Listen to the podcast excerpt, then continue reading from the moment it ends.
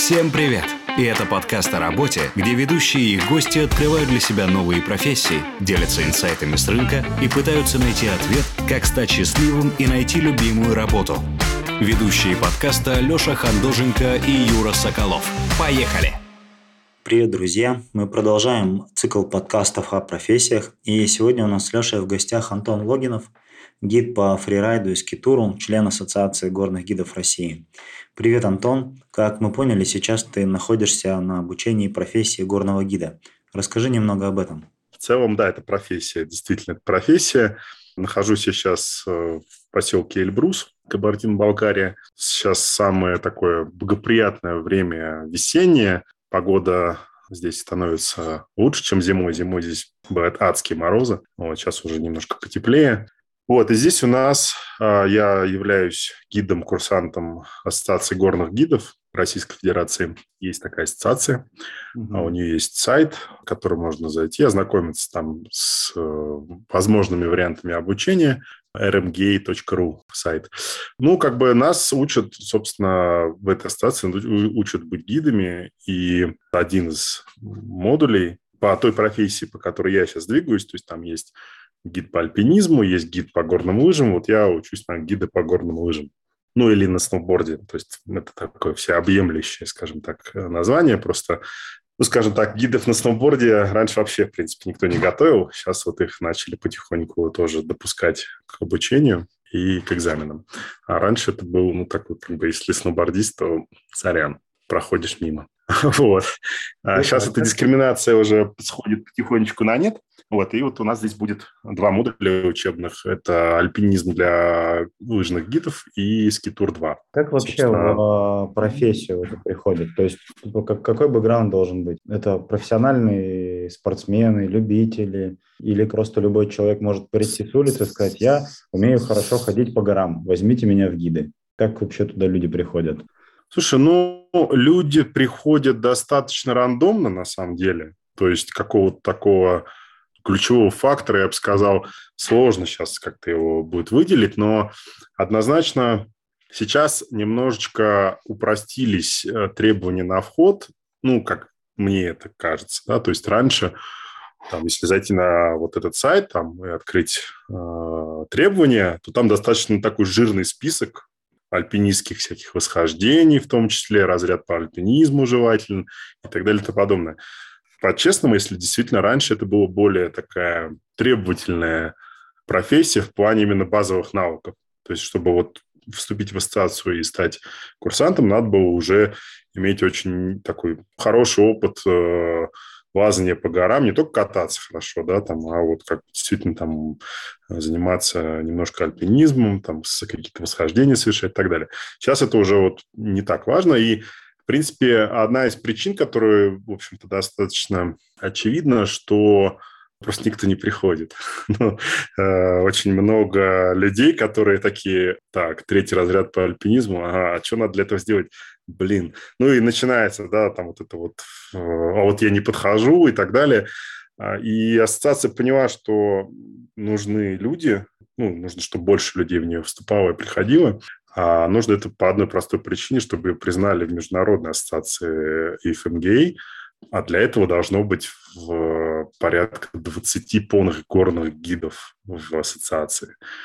А чтобы вы понимали, то есть есть гид по альпинизму, это одна такая веточка mm-hmm. развития. Ты входишь на вот эти обучающие модули, они для альпинистов. Есть другая веточка, это горные лыжи. Это вот гид по горным лыжам, то есть то, вот по которой, э, то, э, та программа, по которой я двигаюсь как раз. А вот человек, который закончил и то, и другое, является полным горным гидом. И это уже, во-первых, это реально годы обучения, это очень много денег вложенных.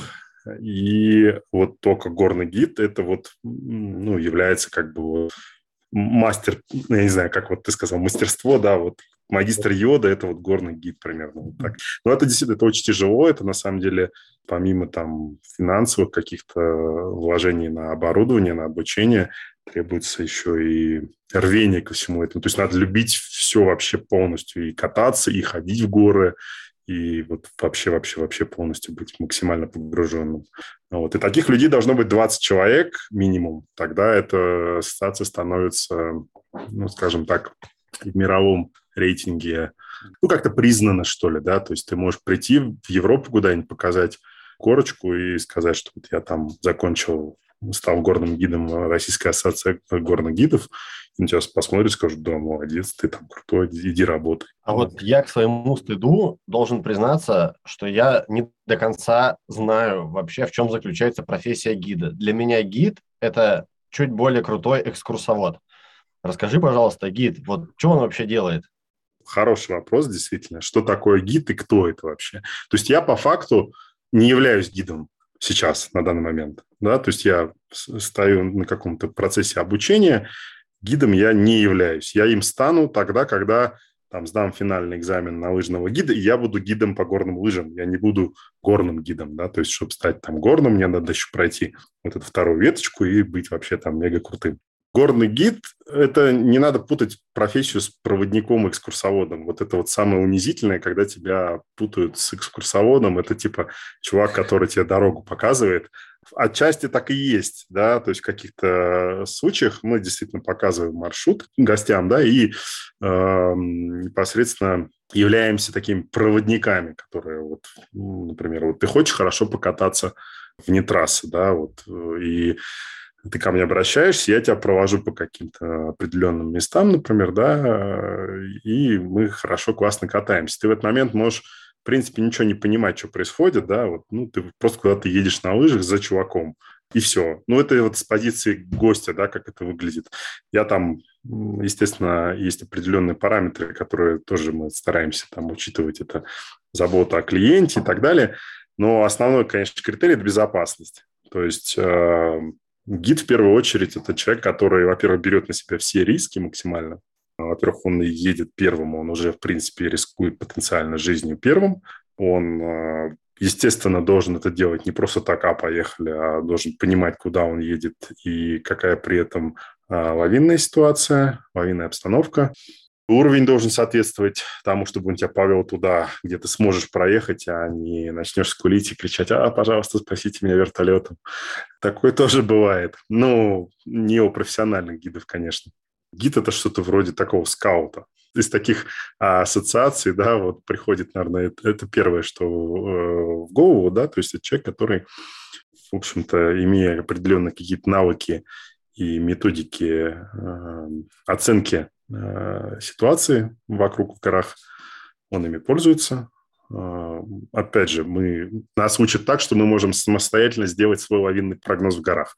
Естественно, на курорте, например, если ты катаешься на курорте Роза Хутор э, или где-то еще, это не настолько уже важно, потому что есть там лавинные службы, которые делают очень много работы, и тут ты как раз больше выступаешь как проводник, действительно. Но, безусловно, мы всегда как-то эту ну, не полагаемся на чужое мнение. Мы всегда стараемся самостоятельно оценивать э, риски. И, ну, скажем так, в голове у гида должен быть всегда э, самый худший сценарий. Он его должен представлять и думать о том, вот мы сейчас здесь находимся, что может быть самое-самое хреново. Вот какая хуйня сейчас может произойти, которая вот прям вот, вот вообще. И исходя из этого он должен, э, ну, как бы принимать решение, чтобы этой хуйни не произошло. Э, использовать свои определенные науки. А вот ты сейчас находишься на обучении. Чему конкретно ты сейчас обучаешься? Какие у вас там дисциплины и как вообще построено это обучение? В двух словах я могу прям... Это очень, очень просто. На самом деле все есть на сайте rmg.ru. Э, там прям вот все эти модули, все это описано. А, по сути, у нас наше обучение состоит из четырех учебных модулей. Два из них я уже прошел год назад. А, это как раз-таки лавинный модуль, один из основных, где нас ну, вот, обучали построению лавинного прогноза и ну, оценки наблюдения за погодой, оценки снежного покрова, определенные там тесты нас учили делать, как выявить нестабильные слои в снегу и так далее. Ну, вообще много всего про лавины мы изучали. И это такое, знаешь, вот, ну, это прям вот то, что обязательно гид должен знать, если он работает в горах в снегу. Я имею в виду гор, э, горнолыжного гида. А второй модуль – это скитур 1. Скитур – это вообще что такое? Скитур – это когда ты берешь свои лыжи, либо это сплитборд, сноуборд, который на две половинки можно разделить, это превращается в такие лыжи. Вот. На скользяк приклеивается такой специальный а, Вообще, по сути, это очень похоже на коврик, потому что это есть как бы... Ну, раньше это вот в во времена там какие-нибудь, там сто лет назад охотники ходили на камусах, используя шкуры оленей. То есть это направленный ворс, который в одну сторону у тебя лыжа, получается, скользит, а в другую сторону она не скользит. Ты таким образом можешь на лыжах передвигаться в гору по снегу. Вот, соответственно, ну вот скитур – это в Европе это мега популярное вообще направление. У нас оно тоже постепенно начинает э, набирать обороты, зарождаться. Это когда тебе пофигу, что там на подъемнике происходит. Ты как бы взял свои лыжки, либо сплит, приклеил камус и попиздюхал там в гору куда-нибудь на нетронутую часть и как бы начал там кататься. Вот. Э, собственно, ну, вот это вот Скитур-1 – это такая вводная часть. Вообще в Канаде и в Европе нет такого разделения на Скитур-1 и Скитур-2 если брать канадскую школу, у них просто есть скитур. Просто у них, так как это достаточно уже не молодая дисциплина, там народ приходит, ну, скажем так, с хорошим багажом э, уже опыта самостоятельного. У нас бывает так, что люди приходят и первый раз видят камус. Ну, то есть, как бы, соответственно, специально разделили для того, чтобы вот была какая-то вводная часть, и потом уже вот Скитур 2, который будет сейчас у нас здесь в Перельбрусе, это уже серьезные горы, это уже другие условия, и тут уже подразумевается, что курсант э, на протяжении вот промежутка между модулями, он там вообще все время только и делал, что скитурил. Ну и обучают, соответственно, как бы так вот, чтобы вам просто, ну, для людей, которые в этой теме не понимают, да, что там, ну, в гору идти, как бы, да, по сути. А на самом деле от вот этого следа, который прокладывает гид, зависит практически 90% а, того, насколько ты устанешь когда пойдешь вверх. То есть по хорошему, подготовленному, грамотному следу, если человек, который его делал, понимает рельеф, видит рельеф хорошо, он его как бы облизывает, получается, таким образом, что ты там перепад 500 метров, ты проходишь за там полтора часа, и ну ты спотел немножко, но у тебя нет ощущения, что ты там разгрузил 30 вагонов, и сейчас вот-вот умрешь от сердечного приступа. То есть это как раз-таки э, то, когда в день э, группа с гидом может сделать 3-4 спуска, это прям отличный скитурный день, и в большинстве случаев зависит именно от того, насколько грамотный гид умеет скитурить для клиентов. Ну, вообще, в принципе, катание гида – это уже катание не для себя, это катание для клиента, для гостя, который с тобой, и, соответственно, ты вот больше это все делаешь как раз-таки для кого-то. Как вот год э, гида устроен? То есть какие месяца много работы, в какие месяца выходные? Ну, то, что вот летом, да, как бы это вот некий такой у меня продолжение этой гидской истории, но оно, конечно, с работой гиды в горах в снегу имеет очень немного общего, потому что все-таки там мы поднимаемся в гору для того, чтобы спуститься, потом кайфово на лыжах получить удовольствие от, от спуска, а здесь ты, в общем-то, получаешь удовольствие от каких-то других. Ну, это трекинг, это такой вопрос больше там любви к природе, там пейзажей. А, ну, кто-то любит уставать, например, с рюкзаком ходить тяжелым, да, то есть э, такое мы тоже не отменяем. Но это немножко другого рода э, увлечение, просто у меня это, так как я живу в Красной Поляне в горах, и, ну, собственно, город там есть вокруг везде. В принципе, это не только ими все заканчивается. Да, есть тот же Брус, да, там здесь тоже прекрасно есть тропы, прекрасные места, очень красивые и так далее. А, но это просто некая такая сезонная замена того, что ты можешь делать. Ну, то есть это, э, если вот брать, там, например, зимнее время года и летнее время года, я без малейших сомнений скажу, что, конечно, если бы у нас была круглогодичная зима, мне бы это подходило больше, и я бы занимался больше зимой. А, ну, в общем, скажем так, альтернативой может являться какой-нибудь кайтсерфинг, например, или вейкборд, если говорить про именно активность. А, я в принципе, и тем, и другим тоже увлекаюсь. Но а, у меня уже, так как это профессия, естественно, я стараюсь придумать, как можно заработать э, денег летом.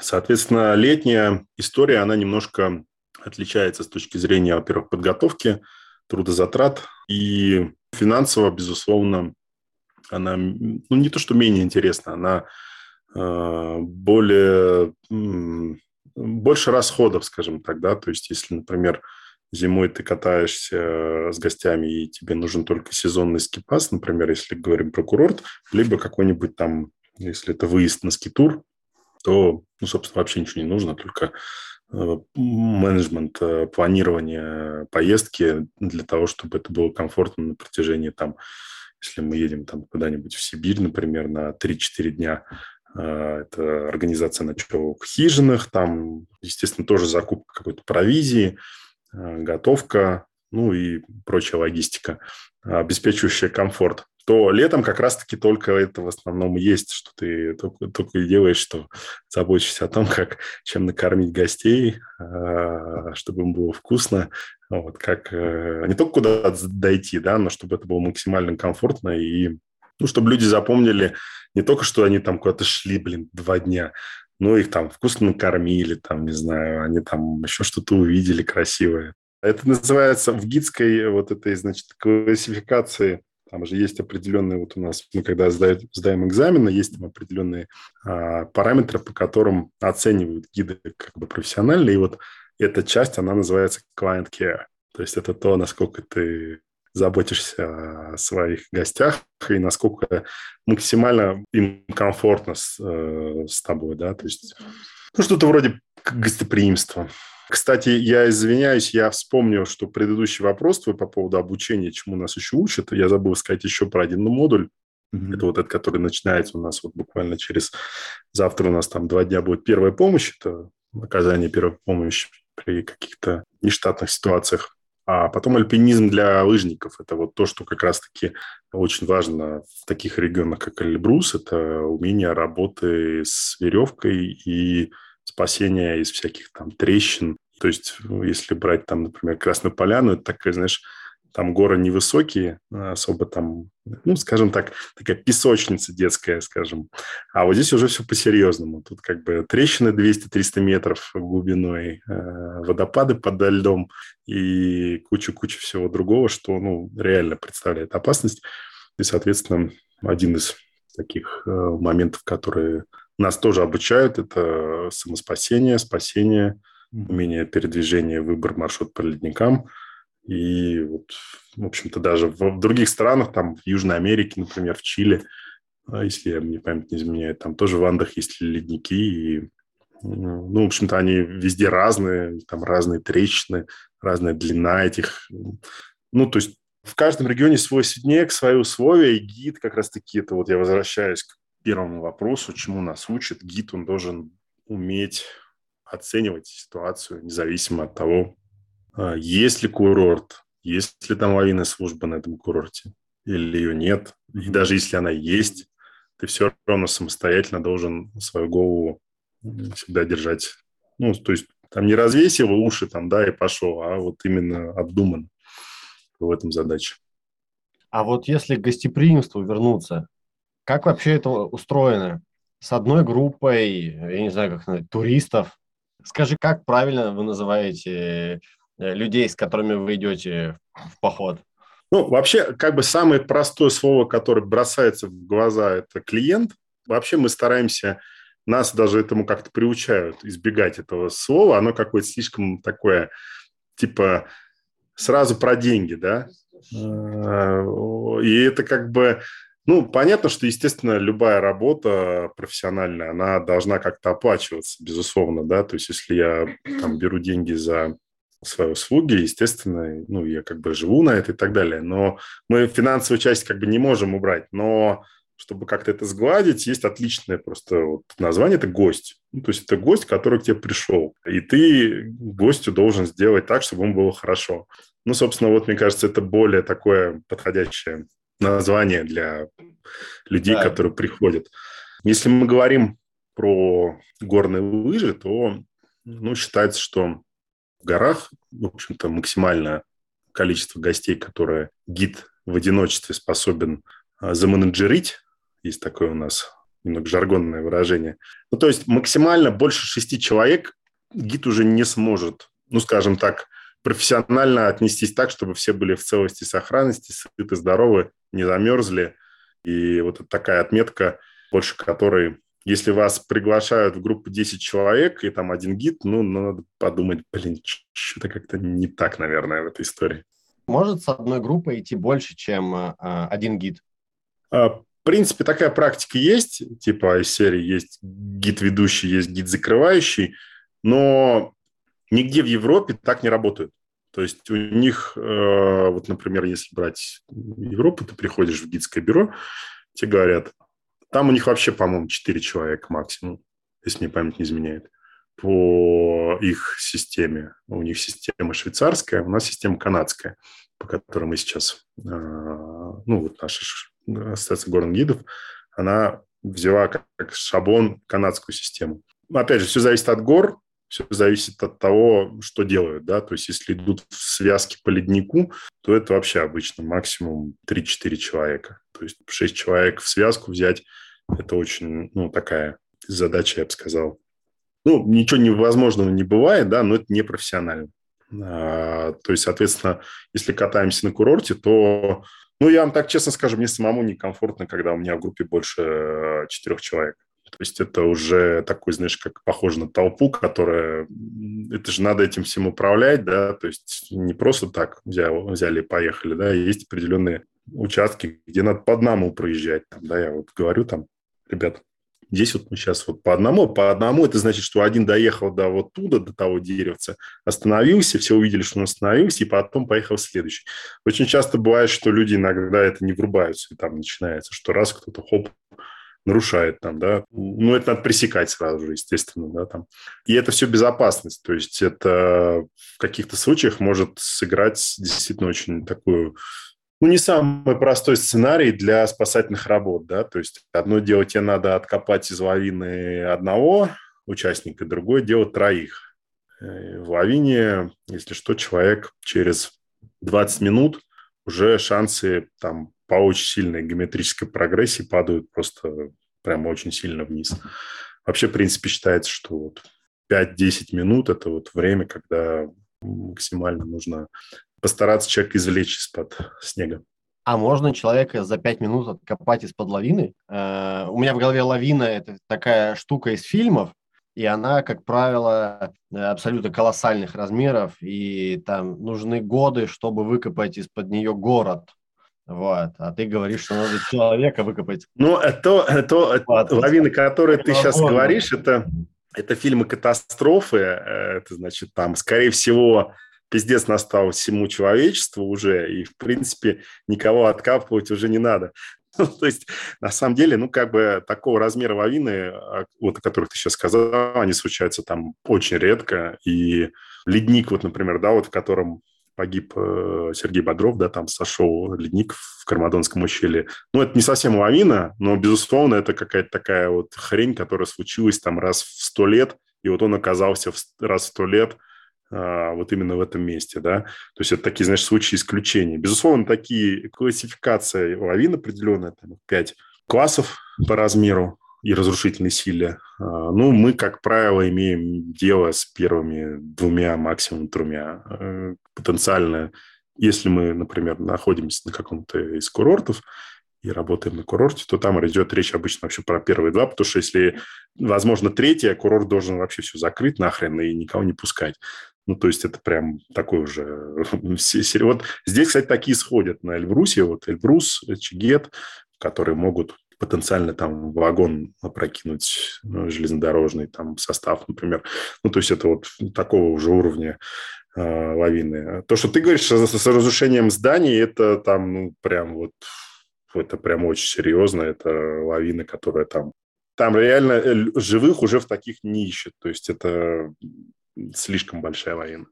Вот. Вообще, то, что ты Возвращаясь к вопросу, можно ли откопать, да, можно откопать. И, конечно, безусловно, вот это одно из умений гида – это грамотно обеспечивать э, процесс и логистику спас-работ. То есть, когда, не дай бог, происходит какая-то ну, ситуация, в которой люди... Это могут быть кто угодно. может быть, просто ты едешь мимо и видишь, как чувака засыпает лавиной. Координация спасательных работ, э, методика поиска человека в лавине. Но очень важный момент, что при этом у человека, которого мы ищем, должно быть свое лавинное оборудование. То есть это, а, ну, когда вот я как гид, когда я беру свою группу, я в обязательном порядке выдаю всем а, лавинные датчики, а, лопаты и снежные щупы. Снежный щуп – это такая длинная штука, которая как удочка телескопическая раскладывается, и ей можно прозондировать то, что находится под снегом. Ну, то есть при поиске пострадавших в авине как раз таки, таким образом она где-то эта палка получается длиной около трех метров в разложенном состоянии. И она позволяет как бы прощупывать то, что находится под снегом. Ну и, соответственно, все это работает в совокупности только тогда, когда у всех есть э, лавинное оборудование. У каждого участника есть бипер, который включен в режиме передачи сигнала. Ну, соответственно, там есть в зависимости от моделей, производителей, там стоимости этих э, девайсов, э, скажем так, да. Ну, у меня там профессиональный бипер для гидов, который там позволяет кучу еще дополнительных вещей осуществлять во, во время поиска. Там большинству людей, кто просто катается вне трассы, эти функции там не понадобятся. А, ну, точнее, они просто не смогут ими воспользоваться, потому что они не знают, как они работают. А, но суть такая, что у всех должны быть эти датчики. А у нас, к сожалению, я иногда делаю соцопросы, куда-нибудь иду там, да, вот с группой. Вижу, вот стоит чувак, смотрит внимательно на склон, смотрит, у него обязательно есть гупроха десятка. Вот сто процентов. Самая последняя гупроха, она у него прям вот обязательно есть. Ну и на вопрос, есть ли у него датчик, он, естественно, говорит, а, да, что он здесь нужен, типа, я не знал. Ну и как бы, то есть люди не думая, покупают совершенно просто безделушки вот эти там, да, которые потом можно использовать только в качестве, разве что посмертно посмотреть видео того, как он а, попал в какую-нибудь а, неприятную историю, но на самом деле, а, то есть если человек без бипера, его попадает в лавину, у него шансы практически нулевые быть спасенным живым. Недавно был случай, вот разошлась тогда по интернету запись, когда на на видео прям запечатлено, как э, чувака засыпает лавиной, и у него каким-то чудом эта лавина, она не пошла дальше, она практически, вот она его там протащила, там 5 метров остановилась, и у него торчала рука сверху из нее, он там как-то показывал, что он, значит, ну, было видно, где он находится, у него не было никаких а, вот этих датчиков, ничего, то есть еще бы там 20 сантиметров сверху, он сам самостоятельно не мог откопаться, даже при том, что у него торчала рука. Ему помогал его друг, он достаточно плотный был снег, и, ну, вот только благодаря тому, что его там, блин, не присыпало чуть-чуть сверху, и был рядом человек, который видел, что торчит рука, по-моему, это его был товарищ, его там откопали. ну и все, как бы.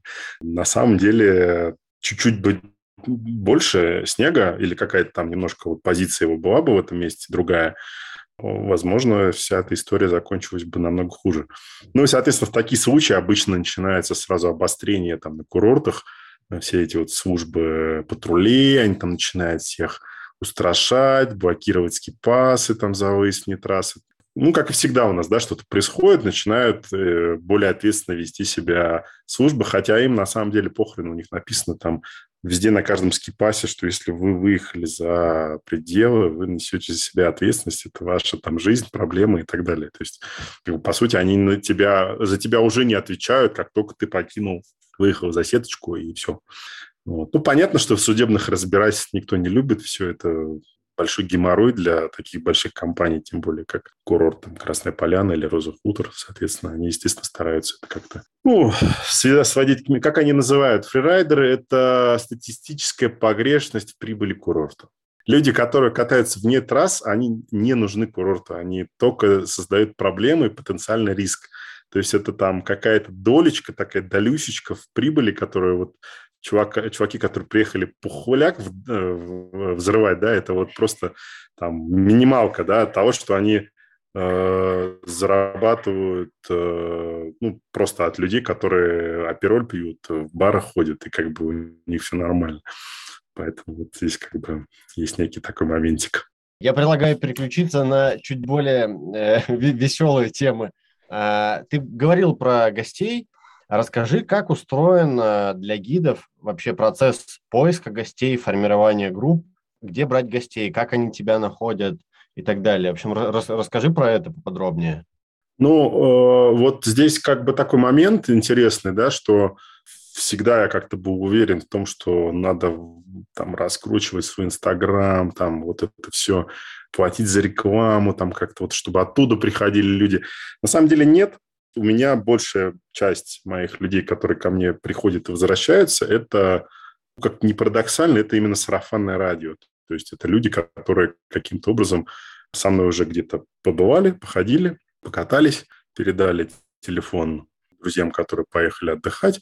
И вот 90%, наверное, вот всего трафика, который я получаю, это именно такие люди, которые пришли по рекомендации. Помимо этого есть, безусловно, люди, которые... А, ну, у нас есть некие турагентства, которые занимаются... Тоже занимаются подбором таких вот, проводят школу фрирайда и так далее. Я, я сотрудничаю там с компанией Альпиндустрия, да, у них есть турагентство, которое делает кучу всяких там туров на Эверест, на там Килиманджаро, э, трекинг вокруг э, где-то в Гималаях там, да, то есть это вот у них достаточно много дорогих программ по таким, знаешь, дальним путешествиям, но в том числе есть, естественно, базовые программы фрирайд с гидом в Красной Поляне школа фрирайда. Это очень популярно. Сейчас школа фрирайда – это просто максимально, мне кажется, рынок заполнен вот именно этими предложениями, и на них есть спрос. По мне, так честно, это, конечно, больше такое... Ну, я искренне убежденный человек в том, что если человек умеет кататься хорошо по трассам, прям вот у него хорошо поставлено все, вот он любую трассу может проехать на любой скорости, у него проблемы с обучением райда не будет. Если он как бы не умеет ни хера кататься, то, соответственно, ему будет ну, сложно и в глубоком снегу. Но это мое личное убеждение. Может быть, я не прав. На самом деле, не исключаю, что, окей, есть, возможно, какие-то супер-мега техники по фрирайду, которые там передаются из уст в уста только через школу фрирайда.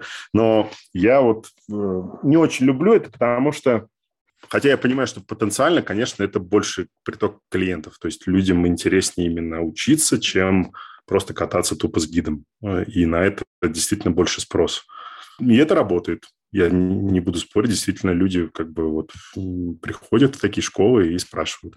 Ну, соответственно, оттуда, что ж там говорить, конечно же, бывали случаи, когда меня приглашали вести школу фрирайда, я это делал, но я больше, конечно, даю, наверное, знания не по технике катания, а именно больше анализ, наверное, анализ рельефа, тактическое какое-то распознавание. Там, да, вот один и тот же склон, одну и ту же гору можно проехать там десятью разными способами. И какой-то, какие-то способы будут полная фиаско, ты там просто пролетишь весь рельеф, ни хрена не поймешь. Ну, как бы вроде катнул, но непонятно, да, вот можно было бы больше взять с этого склона, да, с, этой, с этого участка, например, какого-то. Я больше вот такие вещи люблю людям объяснять и рассказывать. И также помимо этого гиды передают друг другу участники Ассоциации горных гидов. Если они знают, что Антон, например, является курсантом, ему он прошел какие-то модули, мои преподаватели, в том числе, мне иногда это очень-очень-очень прям доставляет много приятного, когда тебе э, твой наставник гуру раздается звонок, он, он говорит, слушай, на завтра есть два человека, типа, возьми их к себе. Как бы. Ну, то есть ты понимаешь, что таким образом тебя оценят, и, ну, и твое обучение не просто так даром проходит, скажем так. Таким образом передаем друг другу людей. Слушай, а я вот про возраст хотел спросить. Ты говорил раньше, что э, для того, чтобы стать гидом, надо долго и упорно учиться. Э, и вот ты говоришь, что у тебя, что у тебя есть наставники. Расскажи, до какого возраста, во-первых, можно работать гидом, есть ли в этой профессии какой-то там условно золотой возраст, в котором ты вообще ты в самом соку, ты можешь брать самые сложные маршруты, самые классные группы и так далее, и раньше какого возраста в профессию даже не стоит соваться? Смотри, ограничения по возрасту нет по факту никакого. То есть, если ты в 75 бодр телом и духом и также скачешь, ну, конечно, может быть, не прыгаешь там 20-метровые дропы уже, но в общем, нет какого-то верхнего вот этого какого-то лимита, его нету. То есть э, все зависит от твоих физических способностей и здоровья. Здоровье есть, класс. Нет здоровья, ну, значит, царян. Уходишь на пенсию. Ну, то есть это вот как бы, как и везде, мне кажется, в любой работе. Что касается вот этих вот, э, как ты говоришь, нижней вот этой планки, по факту она никем никак не регламентирована на самом деле. То есть нету такого правила, что мы не берем 18-летних ребят в ассоциацию. Как бы берем. Вопрос просто в том, что люди, которым 18, я немного таких, я бы сказал, даже не знаю, там, ни одного, кто в таком возрасте осознанно бы к этому шел, ну, на данном этапе вот сейчас. Наверное, потому что это все-таки такой возраст, знаешь, более такой рвучий, тебе хочется больше подвигов, тебе хочется там длинные прыжки, тебе хочется что-то безумного, какую-нибудь там дичь, а это не про гидов. То есть гиды – это не те люди, которые тебя ведут в дичь. И целенаправленно ты там по линии какой-то ходишь, шаг вправо, шаг влево, там, расстрел. Не, вот как раз-таки гиды – это те люди, которые уже вот это прошли, они уже это в себе пережили, каким-то чудом остались живы, и после этого пошли учиться на гида. Ну, то есть я бы сказал, что, наверное, такой возраст, к которому это все приходят, ну, при, чаще приходят, это вот где-то уже там 30 плюс. Безусловно, есть моложе, я уверен, скорее всего. Я не, являюсь участником э, ассоциации, я не знаю каждого там, да, кто находится. Но, безусловно, я думаю, что есть, наверное, моложе, как бы исключения всегда бывают, как есть и очень ребята уже там, кому и за 60, вполне вероятно. Я нескольких таких людей, в принципе, знаю. И это вот такая, знаешь, как ты говоришь, золотые годы, но они очень относительное понятие, да, то есть э, кто-то, может быть, и в 50 свои золотые, золотые найдет, как бы, да, и да, там до 70 проработает, и там потом счастливо уйдет там куда-нибудь жить э, в какую-нибудь хижину в горах, там, не знаю, ну, как бы... Э, ну, это очень такое относительное понятие, я бы сказал. Так, ну то есть, если я как гость э, встречу когда-нибудь такого 22-летнего гида, мне стоит чуть-чуть по поопасаться и сказать, блин, парень, наверное, ну, я пойду к своему чуть более старшему товарищу. Смотри, э, ну вот насчет, кстати, вопроса выбора гида, да, это очень важный момент. Да, я вот как раз хотел вот, спросить, который, который тут не важен не возраст. То есть почему это вполне может быть адекватный э, человек в 22 года, вполне. Я тебе просто говорю, что статистически скорее всего, пацаны, которым 20-22, им хочется что-то, ну, такого, знаешь, типа вот э, там в соревнованиях поучаствовать, там как-то по-другому себя э, показать, да. Ну, это просто вот с точки зрения там логики, там, не знаю чего. Просто вот э, вопрос, как выбрать гида и как его найти. Во-первых, есть, если мы говорим про сейчас горнолыжную тематику, да, а я все-таки, я уже вам сказал, что это больше, это мое основное, да, то есть есть Летняя тематика трекинг, там это вот по-честному, это проводник по большому счету. Есть еще такое понятие инструктор по туризму. А, есть некоторые люди, которые получают этого инструктора по туризму, там тоже есть какой-то процесс обучения.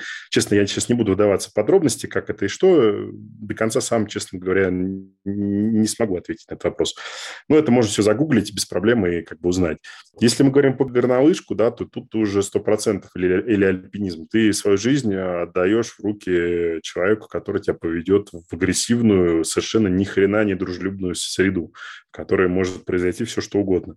Соответственно, первое, что нужно задавать вопрос, это прям сразу, в принципе, понятно, и человек не будет, скорее всего, если он хотя бы даже задумается, уже понятно, что что-то, что не так. Это, собственно, вопрос, в какой вы входите ассоциацию, где вы обучались. Все. Этого вопроса достаточно, чтобы сразу понять, насколько человек, в принципе, разбирается. Если он начинает там что-то там как-то чесать репу, говорит, да я тут это как-то вот local гид, как бы, ну, ну, окей, ты local гид, но тогда ты как бы проводник, ты не гид, это другая история.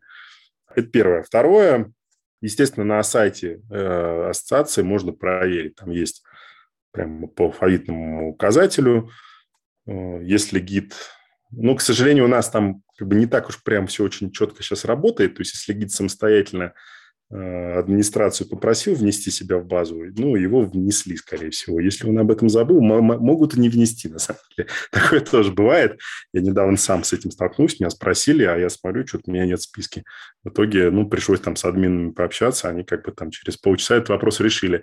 Но фишка в том, что там прям написано, там вот фамилия такая, дядя Вася, гид по лыжам, сертификат номер такой-то. Все понятно, гид. Там у меня написано, там, я курсантом являюсь, да, там написано, какие модули прошел. механизм есть определение да, того, как... Просто не все это знают, не все знают, что есть... У нас люди выбирают гиды по Инстаграм. Им интересно... У меня было несколько запросов. Это были какие-то люди, которые, ну, каким-то образом они узнали, что я гид, и они спрашивали меня, а покажите мне ваш Инстаграм, пожалуйста. Ну, как бы у меня есть Инстаграм, вопросов нет, но у меня вопрос к этим людям, что вы хотите там увидеть? Ну, то есть как картинки красивые – Окей. Э, очень много людей, которые вот занимаются тем же, чем я занимаюсь, имея классные картинки, но не имея ни малейшего представления о том, что э, может происходить при определенных условиях каких-то в горах неблагоприятных. Даже при том, что они катаются на курорте, казалось бы, там для за них все это как бы вроде как лавинная служба подготовила, сделала, но, тем не менее, сходят лавины на курортах и тогда, когда, в общем-то, вроде все открыто и разрешено. Вот. И бывали у меня два моих... Не хочется возвращаться в такую тематику, но у меня два моих товарища хороших, они погибли на курорте Красная Поляна, катаясь э, вот как раз-таки в один из таких дней. Это было три года назад. Причем ребята с опытом хорошим. Там все очень уверенные и в в Европе катались, и везде все, оборудование все было. Но, к сожалению, так случилось, что не спасло. Вот, а поэтому, к сожалению, смотрят, да, вот именно на картинки, и важнее людям не то, что ты по факту умеешь, а как ты это показываешь. А таких очень много людей. И они появляются именно потому, что есть на это спрос. То есть есть спрос на некачественную услугу, но красивую. И поэтому появляются такие люди, которые... А потом э, чешут репы и думают, блин, откуда такие ценники взялись на услуги гидов в Красной Поляне? Ну, вот э, реально. Я думаю, а почему, как бы вот, например, есть дядя Вася, который нигде не учился, никуда не вкладывал бабки, но он там берет человека там, ну, я условно там сейчас назову цифру, там, десятку, например, да, сноса. Как бы почему я должен стоить дешевле, когда как бы я в себя вкладываю, я покупаю оборудование, я обучаюсь и как бы иду профессионально по этому пути. Ну, вот такой вопрос возникает волей-неволей. Да? Хотя я понимаю, что потенциально эта цена действительно может быть завышенная. А вот давай вообще про деньги поговорим. Сколько может зарабатывать гид в сезон и не в сезон? Ну, тут нету никакой тайны коммерческой, на самом деле. Это открытая информация. Если меня любой из вас спросит, Антоха, сколько стоит с тобой покататься – ну, вот в пик сезона у меня цена 7 тысяч рублей с человека а, в группе. Группы я стараюсь формировать до 4 человек. То есть вот эти истории. Когда я начинал работать, у меня было не очень много, ну, как бы не было еще клиентской базы своей, да, естественно, приходилось как-то потенциально привлекать людей стоимостью чуть пониже и большим количеством людей, да, например, то есть брать шестерых там, да, например, по 4 тысячи, условно я говорю, да, но я очень быстро понял и пришел к выводу, что это, во-первых, обесценивает твой труд и труд твоих коллег. Есть определенная, знаешь, вот черта, ниже которой я считаю, что ну, это либо такие уже прям непрофессионалы, которые вот им важно сейчас и здесь вот как-то срубить баблишко по-быстрому, и они не сильно заморачиваются на ценообразование, они вот придумали, что для них такая цена там будет выгодная. Вот они могут там любую цену сказать, там 3000 рублей, не знаю.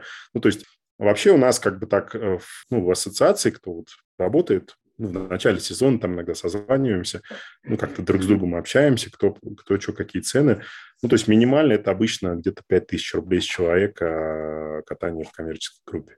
Если индивидуально, то, естественно, там уже зависит от ну, скажем так, я считаю, что вот день гида, работы гида должен стоить минимум 15-20 тысяч рублей. Ну, это, по крайней мере, вот было в этом сезоне. Я не знаю, что будет следующем, учитывая сами знаете, у нас время сейчас не самое простое.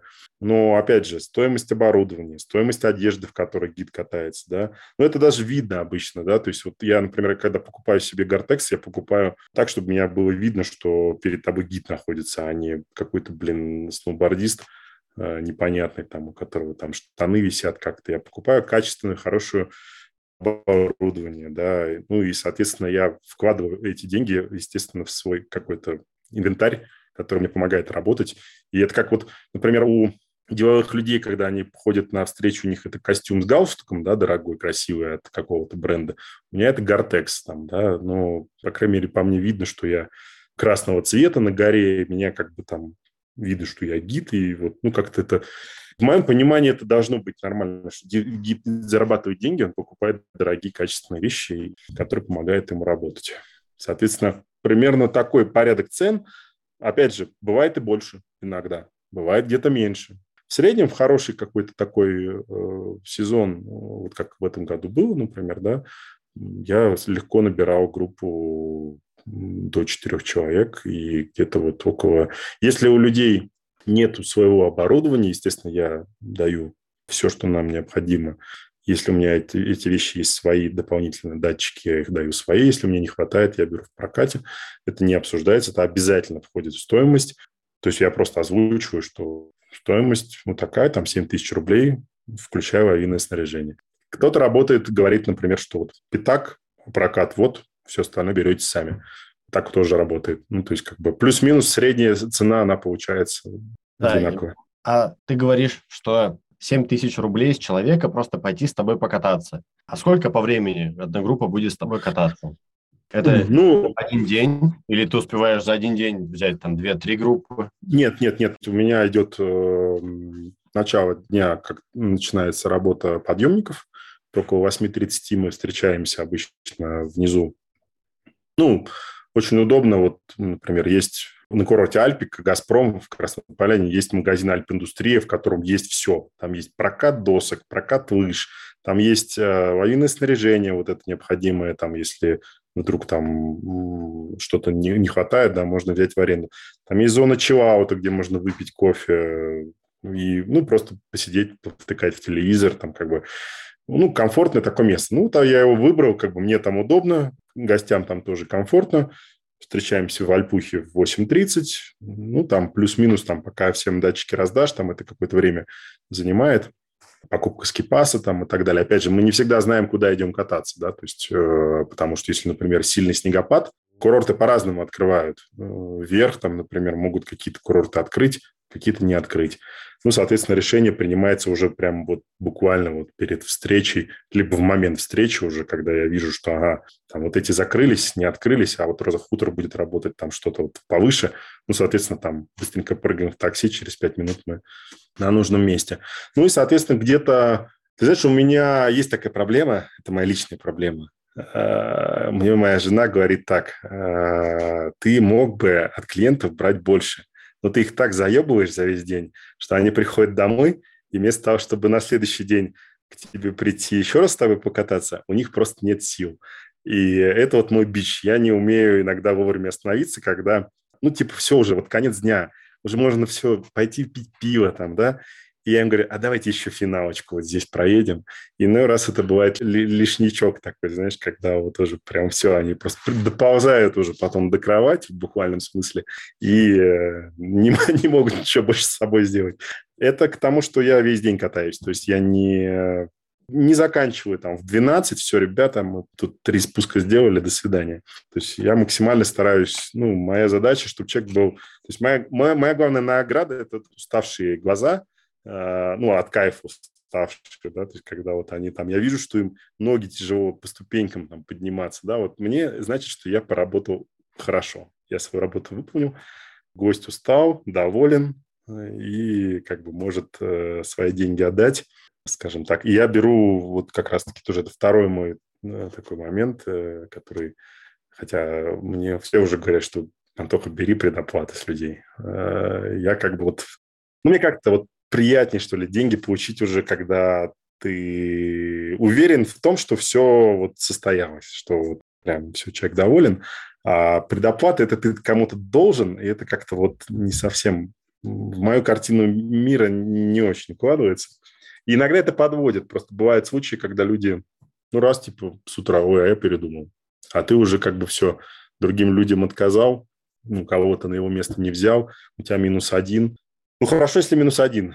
Бывали случаи, когда и минус два. Вот это уже прям совсем неприятно. Ну, а что делать? Идем, как бы катаем. Если это постоянные какие-то гости, ну, естественно, если есть какая-то причина адекватная, и человек там не просто, ой, мне что-то голова заболела, это там как-то передумал. А если это, ну, мало ли семья, там дети, все что угодно, может быть. Конечно, я тоже с пониманием отношусь. Я еще хотел у тебя спросить. Вот смотри, ты взял группу, день с ней откатал, ребята, гости очень сильно, очевидно, устали с тобой катать, А ты сам-то как на следующий день? Ты снова идешь работаешь или ты условно день отработал, потом два дня сам отлеживаешься? Ну, вообще, конечно, когда в течение сезона уже вырабатывается какой-то такой ну, иммунитет к усталости, бывает такая штука, знаешь, накопившаяся усталость, когда вот, вот этот сезон, он действительно был а, охуительно снежный в Красном. Вот меня просто вот лучше другого слова я просто даже вот не подберу. Реально такого количества снега мы здесь не видели на протяжении, наверное, я не знаю, там вот на моей памяти 2012 год был приблизительно похож по вот количеству осадков и вот тому, что мы видим в конце сезона, потому что его вот сейчас в апреле до хрена там этого снега, но просто уже так как весна, температуры уже другие, все это так это начинает таять, кисляк вот этот такой весенний, это уже немножко не та каталка, безусловно, и Конечно, если бы апрель был бы там похолоднее, ну, весна никуда не денешься. Вот. Но не суть в этом. Суть в том, что когда такие сезоны действительно, и много очень людей было, которые вот прям обращались каждый день, э, звонили, все. И понятно, что когда ты 4-5 дней уже как бы всаживаешь, так не кисло каждый день, она вот эта усталость появляется такая, знаешь, накапливающаяся. То есть это нет такого, что ты там... Ну, то есть ты Э, я же понимаю, да, что я, я вот уже четвертый день катаюсь. Я понимаю, что вот, наверное, сегодня надо немножечко там как-то поспокойнее, там, да, как-то, ну, то есть это уже такой процесс, который, ну, я самостоятельно уже регулирую, и такого, что, знаешь, там всю середину дня я вдруг без сил остался, такое я сам себе представляю. Ну, то есть это невозможно. Ну, вот. Безусловно, паузы, они происходят естественным образом. То есть э, не бывает такого, что у нас там 5-6 дней вообще прям вот, вот только паудер, да, там, и, не, и никакого передыха, да. А, соответственно, ну, случаются такие погодные изменения тоже, когда ты понимаешь, что вот сейчас вот идеальный денек, когда можно прям чилануть. И ты там всем людям, которые тебе обращаются, говоришь, ребят, мы можем завтра покататься, я могу с вас взять деньги но вам это не понравится потому-то, потому-то и потому-то. И мне будет не, не очень как бы так внутри неприятно. И вы э, не, не получите то, чего вы хотели бы. Давайте денек подождем, и вот послезавтра мы вот прям, я вам обещаю, вот вообще просто укатаетесь в слюне. И все, и как бы люди совершенно это адекватно воспринимают, если только не случай, когда «А, я завтра улетаю, я вот прилетел на один день, но это бывает там ну, такие случаи очень редко, и, конечно, всем не угодить, да, то есть иногда приходится кому-то отказывать, когда... Ну, опять же, я всегда могу передать клиента другому гиду. То есть я в таком случае могу позвонить там какому-то своему корешу, которого я знаю, что он там, с ним можно людей отправлять. И, собственно, тогда передаешь просто клиента и сам отдыхаешь. Но э, такого, чтобы там все, типа, я упарюсь, там, все дни выкатаю максимально в сезоне, такого уже нет. Ну, то есть уже когда это на уровне профессии, ты тоже понимаешь, что, ну, как бы ты же не железный, как бы надо какие-то там... Ну, и опять же, там просто даже один-два дня перезагрузки тебя уже вроде бы та же самая гора, да, там ты катаешься там каждый день, и меня многие спрашивают, тебе не надоело? Да нет, ну, ты знаешь, вот как бы достаточно какого-то одного-двух дней, да, там, опять же, есть три разных курорта. Можно там сегодня на Розе хутор покататься, завтра поехать там, в Краснополянно, послезавтра на Альпику.